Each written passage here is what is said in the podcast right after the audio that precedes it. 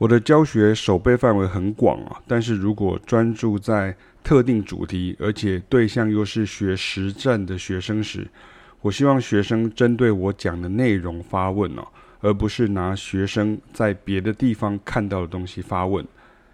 因为这样虽然满足了少数学生的好奇心，但是他付出的代价却很高，花了时间，付了学费给我，就是要听老师的方法。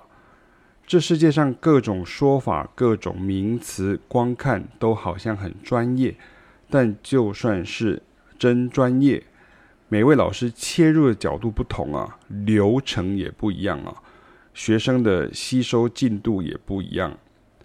所以学音乐不是看时事啊、看政治啊，或是。光听看法啦，或是观察，或是说哦，你比如说像你看很多节目说你怎么看啊？你的见解怎么样？哈，你的见解如何？啊，就就可以了。这样，如果你要听这种的，我已经有免费的 podcast 的广播可以听了，而且还有很多的文章可以看了。正常状况下呢，每一堂课老师都会讲解一些概念，再来就是提出一些做法，学生的进度不用多，不用快。但要练习扎实，慢慢的就会有所得。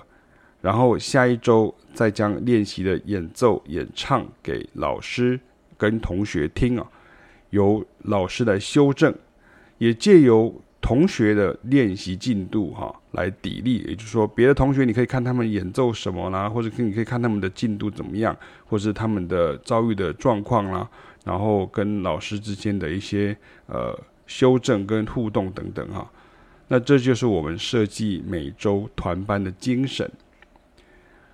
除了有些新同学还在磨合阶段哈，会把自己先前看到、听到或不懂，或甚至只是好奇的拿出来问老师外哈，我之前也有写过哈，有些学生会在上课时跟老师讲述如何走错路的历程啊。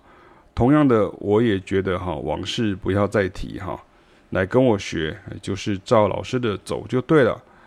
你如果自己下结论，也知道反正就是要练哈，那就是要练的哈。有的人会就是跟我说，反正就是要练。我说对啊，问题是学生没有资格讲这个，老师才要跟你讲。